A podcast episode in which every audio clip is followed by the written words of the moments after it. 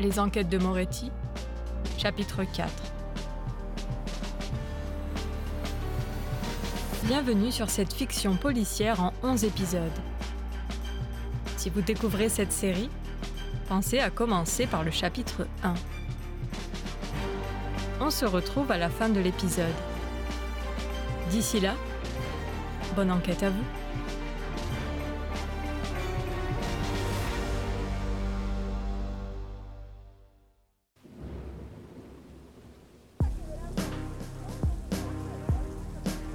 Accompagné par Elena, la directrice du foyer, Alessandro arriva au commissariat en fin de matinée.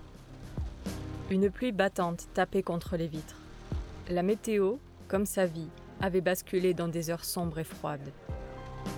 À la différence du foyer pour enfants, ici, tout était vieux. Les néons blafards illuminaient la peinture jaunie de l'accueil. Les chaises branlantes contre le mur soutenaient des mines défraîchies. Des courants d'air sifflaient dans les couloirs d'où provenaient des voix étouffées. Alessandro sentit un poids se poser sur ses épaules.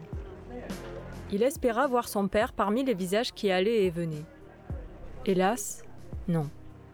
La seule personne qu'il reconnut fut une policière, celle qui lui avait donné un verre d'eau la veille.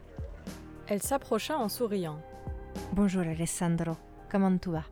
Il haussa les épaules fixant les yeux en amande de l'inspectrice. J'ai des questions. C'est pour ça que tu es là.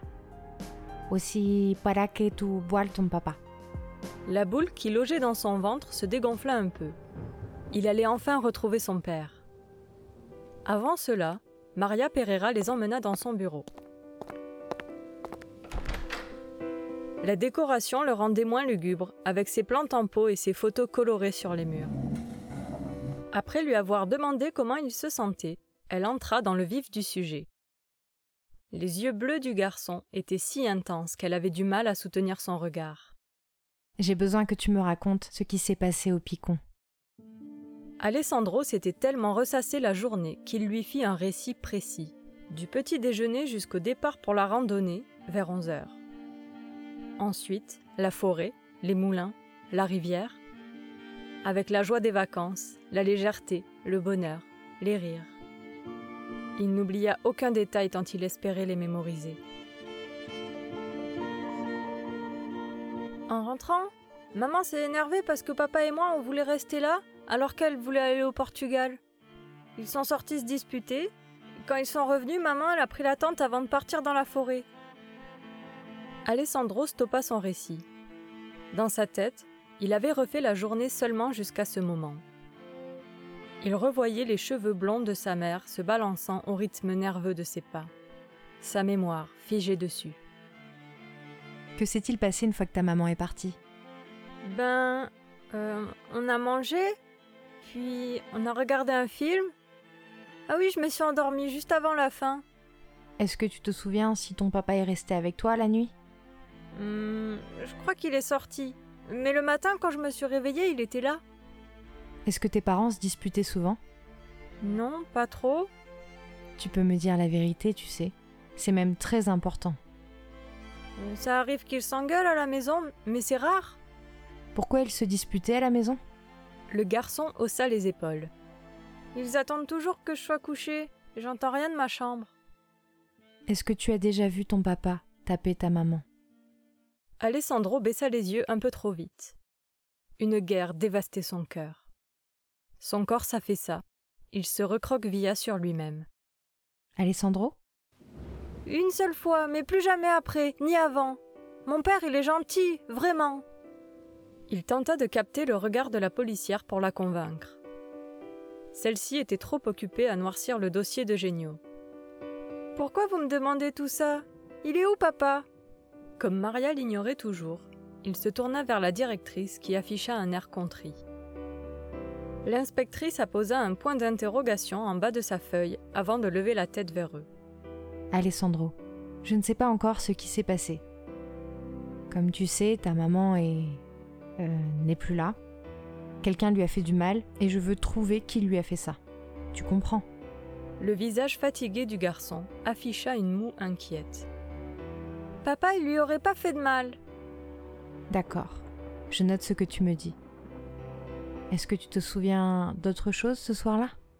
Les sourcils froncés, les mains entortillées, Alessandro réfléchissait. Un camping-car Il y avait un camping-car sur le parking. La personne dedans, elle était bizarre. Bizarre? Elle. Elle m'observait.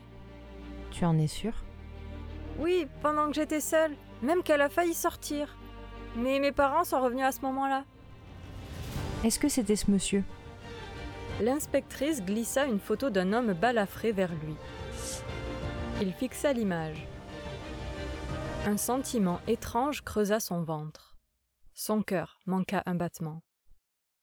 Il secoua la tête. Je sais pas, je l'ai pas vu. La pâleur soudaine du garçon inquiéta Maria. Elle se leva et s'approcha de lui. Alessandro attrapa la main qu'elle lui tendait. Il la suivit à l'extérieur du bureau.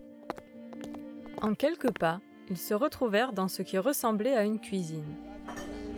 Plusieurs policiers discutaient, assis dans des fauteuils au tissu grisâtre. Leurs yeux se posèrent sur le garçon, puis visèrent l'inspectrice. En les ignorant, elle fouilla dans les placards. Ah, voilà. Ça te dirait un sirop de fragora? Mhm. Au moment où elle lui tendait le verre au liquide rose, un homme imposant entra dans la pièce. Qu'est-ce que c'est que ça, Pereira? Euh, Le fils d'Eugenio Moretti, chef. À quel moment il vous a paru être une bonne idée d'amener le gamin d'un suspect ici? La grimace de la policière confirma ce qu'avait cru comprendre Alessandro, même s'il n'en saisit pas bien la portée. La femme baissa les yeux vers lui, les joues rouges. Pourtant, elle le laissa terminer son sirop. Il n'avait pu s'empêcher de remarquer ses mains tremblantes lorsqu'elle avait nettoyé le verre.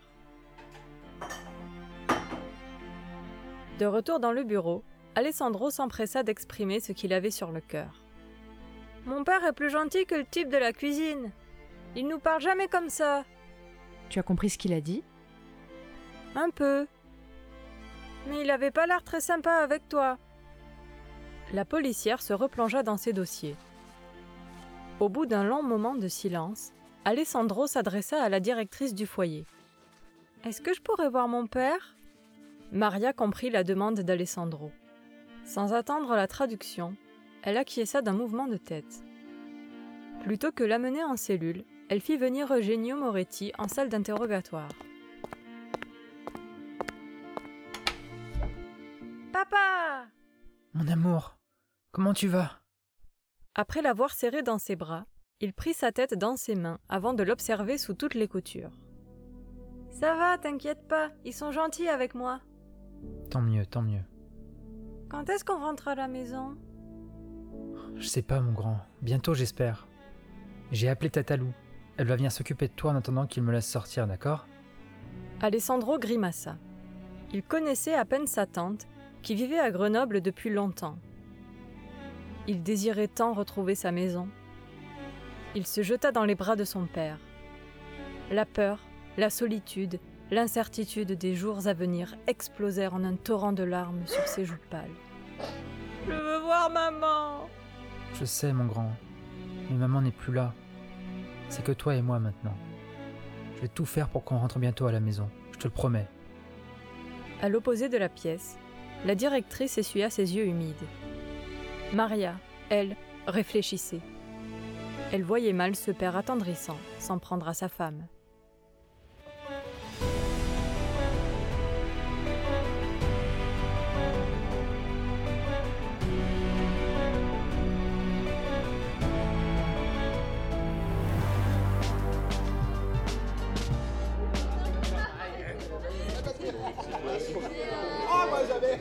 Et les acteurs? Faites moins de bruit, les spectateurs sont encore là. Oups, pardon. J'espère que l'épisode vous a plu. Comme vous l'avez entendu, nous sommes six comédiens à participer à ce podcast. À nous tous, nous avons accumulé 14 heures d'enregistrement pour vous présenter les enquêtes de Moretti. C'est une superbe aventure et je vous en dirai plus sur chacun d'entre eux dans les descriptions des prochains épisodes. Entre-temps, nous avons besoin que vous partagiez notre série audio à un maximum de personnes autour de vous. Votre mère, votre beau-frère, votre cousin au 14e degré, votre collègue de travail qui écoute des podcasts en douce au boulot, votre voisine, ou même tous vos amis sur Facebook. Il n'y a pas de limite, lâchez-vous. Pendant que vous faites ça, je file vous préparer le prochain épisode. À très bientôt